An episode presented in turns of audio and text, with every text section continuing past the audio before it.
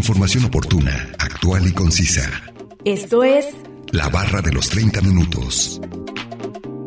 Salud, asistencia legal, ciencia, tecnología, economía, orientación ciudadana, medio ambiente. La barra de los 30 minutos. Bienvenidos.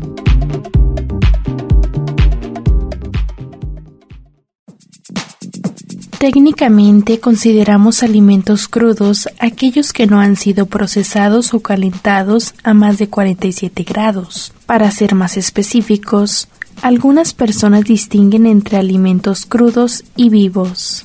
Bienvenidos sean todos ustedes a la barra de los 30 minutos. Los saluda Nancy Valenzuela. Es un placer que nos sintonicen en el 104.7 de FM o en la página de internet udgtv.com diagonal radio udg diagonal colotlán. El día de hoy hablaremos acerca de los alimentos crudos y nos acompaña un especialista en el tema, así que no se mueva y síganos sintonizando con este interesante tema. Comencemos a escuchar el primer fragmento de la entrevista e información adicional que hemos preparado para usted. Salud. Mi nombre es Jessica Gabriela Arias López, soy licenciada en nutrición, soy docente en la licenciatura en nutrición en el Centro Universitario de Ciencias de la Salud de la Universidad de Guadalajara y eh, bueno, ya tengo siete años en experiencia en la docencia, además de que actualmente estoy estudiando un posgrado que es la maestría en Ciencias en Inocuidad Alimentaria en CUSEI. En la actualidad se conocen términos eh, medios, crudos, a la cocción de ciertos alimentos en especial en las carnes. ¿Nos puedes mencionar si existen riesgos para la salud de las personas que consuman estos tipos de alimentos? Sí, claro. Eh, sí existe riesgo a la salud debido a la posible presencia de algunos microorganismos dañinos, como pueden ser las bacterias. Eh, va a depender del método de producción y obtención de los alimentos que mencionas, eh, la posibilidad de que haya este riesgo de contaminación. Esto va a hablar desde la crianza del ganado, el sacrificio, el despiece, el transporte, almacenamiento y venta posterior de estos productos crudos.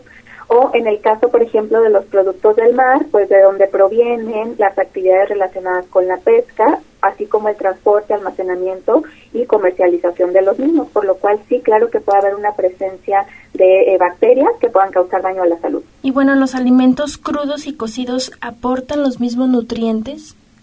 Bueno, en este sentido eh, es importante mencionar que al llevar a cabo la cocción de los alimentos puede haber una pérdida de algunos eh, nutrimentos como pueden ser las vitaminas. Sin embargo, no quiere decir que se eliminan completamente, solamente va a reducir su contenido. También eh, es importante decir que hay algunos alimentos que requieren la cocción para que puedan ser digeribles por parte de los consumidores. Entonces, eh, la respuesta en concreto no no aportan los mismos nutrientes, pero eh, este proceso de cocción pues es importante justo para hacerlos digeribles y aprovechables por el organismo. Sí, claro. ¿Y realmente tienen algún beneficio nutricional consumir alimentos crudos bueno, esto va a depender de qué alimento es y si es posible consumirlo crudo, sobre todo por cuestiones también de la textura o de la disponibilidad de algunos nutrimentos. Además de que hay que considerar justamente que sean de bajo riesgo de contaminación. Eh, no todos los alimentos pueden tener esta propiedad de que sea mejor consumirlos crudos este, en comparación con los cocidos. ¿Y cuáles serían los tipos de alimentos que sí se pueden consumir crudos? Bien, en ese sentido, bueno, hablando de grupos de alimentos, en general los que eh, se pueden consumir crudos serían las frutas y las verduras. Esto sobre todo porque nos ayuda a mantener algunas vitaminas y también la fibra. Sin embargo, como mencioné anteriormente, habría que ver si es adecuado para el consumo en crudo debido a la textura y la facilidad para digerir. Entonces va, va a depender más bien de esto y no tanto como de los nutrientes que puedan aportar, eh, sean crudos o cocidos. Exactamente. Eh, por ejemplo, hay algunos alimentos que necesitan sí o sí ser cocidos para que puedan ser biodisponibles, es decir, que nuestro organismo, digamos, que los pueda detectar, digerir y metabolizar y además aprovecharlos de manera benéfica en el sentido nutricional. Entonces, eh, y claro, como mencioné, pues también qué tan fácil es el poderlos masticar, este, deglutir y tragar para que sea eh, adecuado en nuestra alimentación. Entonces, hay algunas verduras que se pueden comer, por ejemplo, tanto crudas como cocidas y otras que no es así porque al contrario, pues al momento de tratar de consumir las crudas, pues el organismo no puede digerirlas y al contrario nos podría causar un malestar en cuanto a, la digestión de estos alimentos. ¿Nos puedes dar un ejemplo de cuáles son esto, estas frutas o verduras? Sí, claro. Por ejemplo, en el caso de, las frutas, pues la mayoría las consumimos eh, crudas, pero que también las encontramos en la presentación en cocido. Por ejemplo, como puede ser... Eh, el caso de la manzana o la pera, que se pueden consumir en la misma presentación. En el caso de los vegetales, por ejemplo, podemos encontrar la calabacita, eh, que es la alargada, la verdecita, esa también se suele consumir también cruda y también cocida y no hay ningún problema. El caso de los alimentos que a lo mejor pudiera ser más complicados el poder llevar a cabo estas actividades, pudiera ser, por ejemplo, algunos eh, cereales como eh, papa o puede ser, por ejemplo, el caso de ejotes que no necesariamente eh, se pueden consumir completamente crudos, sino que hay llevar un proceso de cocción, ya sea con agua, en horneados este, o algún otro método que se quiera aplicar. Sí, bueno, hablando de, de los alimentos que pueden perder los nutrientes, ¿es verdad que si se consume, por ejemplo, si se hace un jugo de naranja, digamos, en la mañana, pero no se toma como luego, luego, eh, pierde algunos nutrientes? Sí, Efectivamente, eh, bueno, sabemos que frutas y verduras en general tienen una amplia gama tanto de vitaminas como minerales. En el caso de las vitaminas hay unas que son sensibles al calor, es decir, que cuando ya las cocinamos se van a destruir o van a disminuir su contenido. En el caso, por ejemplo, este que mencionas del jugo de naranja, la vitamina C también es una vitamina que se considera fotosensible. Esto quiere decir que es sensible a la luz solar, por lo tanto, si nosotros hacemos el jugo de naranja y lo dejamos este, expuesto o que no se consume de manera inmediata, sí puede ir reduciendo su contenido de vitamina C y por ende, pues el beneficio que esperaríamos recibir al consumir un jugo de naranja, eh, pues no sería el mismo si lo consumimos recién exprimido a que sea ya eh, después de varias horas. Bueno, ¿qué tan recomendables son las dietas de alimentos crudos?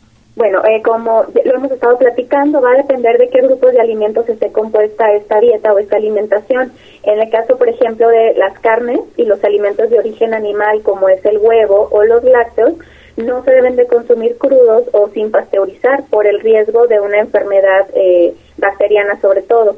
En el caso de, eh, por ejemplo, algunos granos o leguminosas, como pueden ser frijoles, lentejas, necesitan llevar este, este proceso de, cocción para que sean aprovechables y que lo podamos consumir. Entonces, sí, claro que hay recomendaciones eh, de organismos internacionales que sugieren que consumamos alimentos crudos, pero sobre todo se enfocan en los grupos de frutas y verduras. Ese sería como el, beneficio eh, solamente en estos grupos. En el resto sí habrá que llevar a cabo alguna algún tipo de preparación eh, por medio del calor.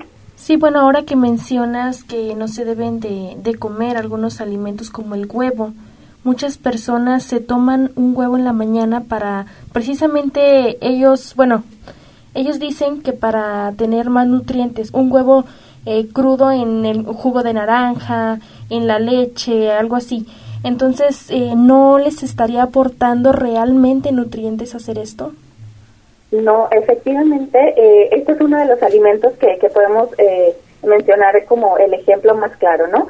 El huevo sí es un buen alimento, eh, se puede consumir este, diario sin ningún problema de colesterol ni nada de este tipo, sin embargo siempre debe ser eh, cocido, ya sea a través del calor directo, que sea estrellado, revuelto, este, mm, cocido, no sé, cualquier método que se decida emplear. Esto una por, por dos razones. La primera es porque va a ayudar a que las proteínas que nos aportan el, eh, que nos aporta el huevo estén disponibles. Si nosotros consumimos el huevo crudo, realmente estamos tirando el dinero porque la proteína que tiene el huevo no se puede aprovechar por parte de nuestro organismo si está crudo, necesita ser cocido para que se pueda aprovechar. Y en otra, eh, la segunda razón por la cual debe consumirse cocido es justamente por eh, evitar el riesgo de contraer una enfermedad transmitida por los alimentos. Eh, eso sería como principalmente la situación con el huevo. Entonces, si todas las personas que lo hagan, preferentemente que se lo coman eh, pues revueltito en un omelette o de alguna otra manera que lleve calor y que no sea el consumo crudo por este riesgo que tiene y además de que no lo aprovecharía. No olviden que nos pueden compartir sus temas de interés al 499-99, 242-33 y 800-701-9999. Además, pueden encontrarnos en Facebook como la barra de los 30 minutos. A continuación, escucharemos una cápsula informativa.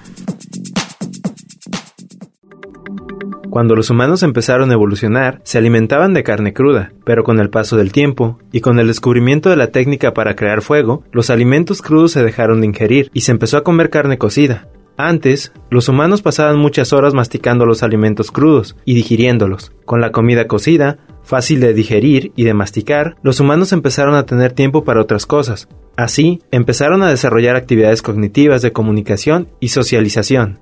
La implementación de estos mecanismos en los cerebros de aquellos humanos propició que dichos órganos se desarrollaran y evolucionaran. Mutuamente, al irse desarrollando el cerebro, se necesitaban de más calorías, mismas que eran proporcionadas por los alimentos cocidos.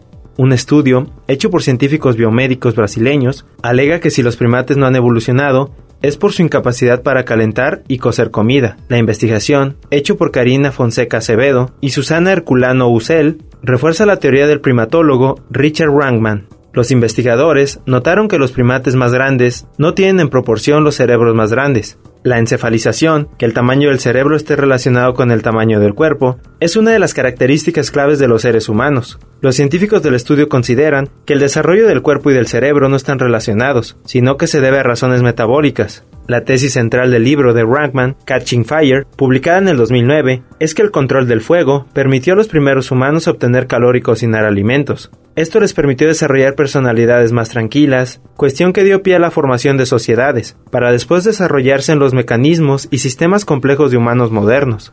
Rankman estudia a los chimpancés en su hábitat. En ocasiones, se ha quedado sin alimento, teniendo que comer de los suministros de los chimpancéses.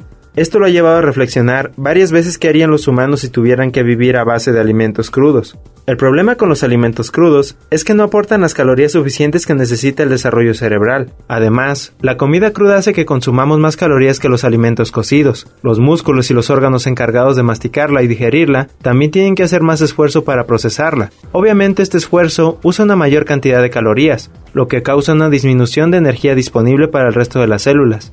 Según el estudio, la cantidad de calorías que se usa cada día está directamente relacionada con la cantidad de neuronas que un ser humano puede llegar a tener. Dentro de todos los órganos que hay en un cuerpo humano, el cerebro es el tercero en ocupar un mayor número de calorías, Mientras más neuronas tiene el cerebro, más energía se necesita. Para Rankman, solo se puede tener un cerebro bien desarrollado si se le proporciona la cantidad de energía que se necesita. Cocinar facilita la digestión, pues las moléculas se mueven más rápido bajo la influencia del calor. Esto permite un ahorro energético. Por ejemplo, comer alimentos cocidos ricos en almidón aumenta la ganancia energética en un 30%. Rankman cree que los humanos no están hechos para consumir alimentos sin cocinar. Para bajar de peso, es ideal comerlos crudos, pero es una evidencia de que vivir de ellos no es suficiente para poder obtener un desarrollo saludable. Los investigadores concluyen que los humanos pudieron desarrollar cerebros poderosos gracias a alimentos cocidos. Este tipo de alimentación impulsó el aumento de neuronas y por lo tanto la evolución humana. Información obtenida de la página web muyinteresante.com, una producción de Radio Universidad de Guadalajara en Colotlán. Vamos a un corte de estación. Regresando escucharemos la última parte de la entrevista a la maestra Jessica Gabriela Arias, profesora del Departamento de Ciencias Sociales del CUCS. Información oportuna, actual y concisa sobre temas diversos. La barra de los 30 minutos. En un momento continuamos.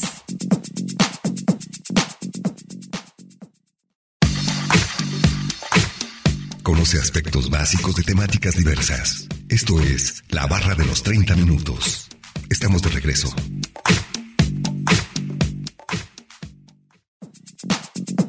Ya estamos de regreso en la barra de los 30 minutos en el 104.7 de FM o en la página de internet udgtv.com diagonal radio udg diagonal colotlán. El día de hoy escuchando el tema sobre alimentos crudos. Vamos a escuchar la última parte de la entrevista a la maestra Jessica Gabriela Arias, profesora del Departamento de Ciencias Sociales de Cooks. Salud. Si se va a consumir los alimentos crudos, por ejemplo, mm, las carnes, por gusto personal, ¿de qué manera se puede desinfectar bien estos alimentos? Ok, bueno, actualmente no existe eh, otro método casero que se pueda aplicar en las carnes que no sea la cocción completa. Eh, sí es importante mencionar que bueno, la, la investigación científica ha desarrollado algunos métodos que utilizan ácidos orgánicos, pero con cierta concentración específica y con una temperatura que se pueden utilizar, por ejemplo, en los rastros y que permiten descontaminar las carnes.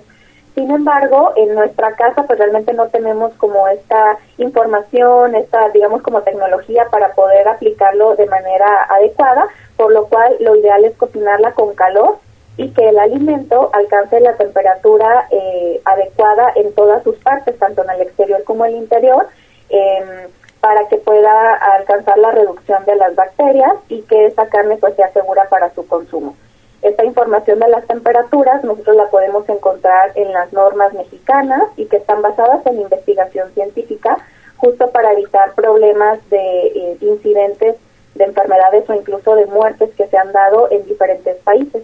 Bueno, se dice también que las carnes, en especial el pollo, antes de cocinarlas es incorrecto eh, lavarlas. ¿Esto es verdad? Bien, bueno, se consideraría incorrecto lavarlas cuando no se tomen las medidas adecuadas para evitar que eh, la posible contaminación se extienda a otros espacios o a otras superficies. ¿A cuáles superficies me refiero? Pueden ser, por ejemplo, las esponjas con las que lavamos los trastes o a otros platos, cuchillos, a la misma tarja eh, donde lavamos los, los trastes o a los trapos. Entonces, sería bueno lavarlas siempre que se tomen las precauciones para evitar que esa contaminación se extienda a otros lugares y que al final pueda llegar pues a nuestra boca a través de otros alimentos, ¿no? Entonces lo ideal sería eh, que sí se puedan lavar, pero tomar las precauciones. ¿Cuáles serían? Por ejemplo, evitar que salpique ese mismo líquido con el que estamos lavando a otros espacios, eh, posterior al lavado de esa, de esa carne, lavar y desinfectar adecuadamente la tarja o donde estamos este, lavando eso. Igual el contenedor donde estuviera, si es un tazón, un plato, eh, cualquier otro utensilio, que sea lavado y desinfectado de manera adecuada. En el caso de las verduras, ¿estas sí se deben lavar antes de cocinarlas? En el caso de las verduras eh, es importante primero para retirar cualquier resto de materia orgánica, como puede ser la tierrita que puede ser pues, propia del alimento, además de reducir el riesgo por de enfermedad eh, por algunos otros microorganismos, además de eliminar los posibles residuos químicos que puedan estar en el alimento, por ejemplo, por el uso de algunos fertilizantes. Eh, y bueno, siempre recalcar que debe realizarse primero el lavado con agua, utilizando un jabón que sea adecuado para utilizarlo con alimentos, además de un artículo especial para tallarlas, puede ser un cepillo o una esponja que solamente sea para ese uso, que no sea el mismo que utilizamos para los platos, después enjuagarlo y finalmente la desinfección. ¿Se debe de utilizar cloro para desinfectar los alimentos? Bien, el caso del cloro es, eh, es un elemento muy particular que se ha demostrado que, que es este, un agente desinfectante sin embargo, que va a depender del producto o de la formulación o la marca, puede dejar algunos residuos cuando se enjuaga. Entonces, se considera que es efectivo como desinfectante, pero para otras superficies, por ejemplo, como los pisos u otras eh, que no tienen contacto con el alimento. Para desinfectar alimentos, hay algunas otras opciones que en la actualidad están disponibles en, en los supermercados, en las tiendas, eh, que pueden ser a base de ácido cítrico. Por ejemplo, hay algunos que lo venden eh, y lo podemos identificar que, que lo anuncian, por ejemplo, que tiene extracto de semilla de algunos cítricos, como toronja, algunos otros. Eh, algunos también hablan sobre que están hechos a base de cloro o algún otro distinto. Y bueno, siempre lo ideal es que estén aprobados por las agencias correspondientes y eh, siempre seguir las indicaciones del proveedor. Y también esa es otra, hay que leer las etiquetas y respetar eh, la dosis y el tiempo que sugieren. De otra manera, pues no estaríamos llevando a cabo la desinfección de manera adecuada. Después de utilizar, eh, como mencionó, algunos de estos productos o cloro, ¿Se debe de volver a lavar o enjuagar las verduras una vez que se utilizó esto? Mm, bueno, esto va a depender del producto que se esté utilizando. Eh, como mencionaba, en la actualidad existen algunas alternativas a base de ácidos orgánicos, es decir, que son de origen natural y que no requieren de enjuague. Y, igual son igual de efectivos que algunos otros a base de sustancias químicas. Y hay algunos que, por ejemplo, como mencionabas hace ratito en la pregunta del cloro, que sí sugieren que se enjuaguen posteriormente después de utilizarlo y que sea con agua purificada. Entonces, más bien depende del producto, cuáles sí se, puede, se tienen que enjuagar y cuáles no. En el caso de algunos alimentos que se marinan o se curten con limón, ¿realmente están desinfectados cocidos o no? Ok. Bueno, el, el, en este caso el limón no se considera un agente desinfectante. Eh, lo que sí es que nos va a aportar una acidez que puede no ser favorable para que las bacterias sobrevivan. Sin embargo, no es una medida confiable por lo que, bueno, estas preparaciones sí pueden representar un riesgo para contraer una enfermedad transmitida por los alimentos, es decir, que el limón no asegura que el alimento esté desinfectado o cocido. Un ejemplo de esto, bueno, justamente en CUSEI, eh, bueno, dentro de muchas investigaciones que se hayan efectuado, se efectuó un, un, estudio en el que se determinó que para poder tener un ceviche de pescado que sea seguro para consumirlo, se tendría que hacer primero un escaldado, que consiste en hacer una cocción por corto tiempo, en específico era 30 segundos a 90 grados centígrados. Posteriormente se puede enfriar ese pescado, agregarle limón y el resto de los ingredientes y eso ayuda a reducir la cantidad de bacterias que tiene el pescado por el origen natural que de donde proviene y de esa manera poder tener un producto que sí sea seguro y que igual pues tenga un sabor agradable. ¿Algo más que desea agregar sobre este tema?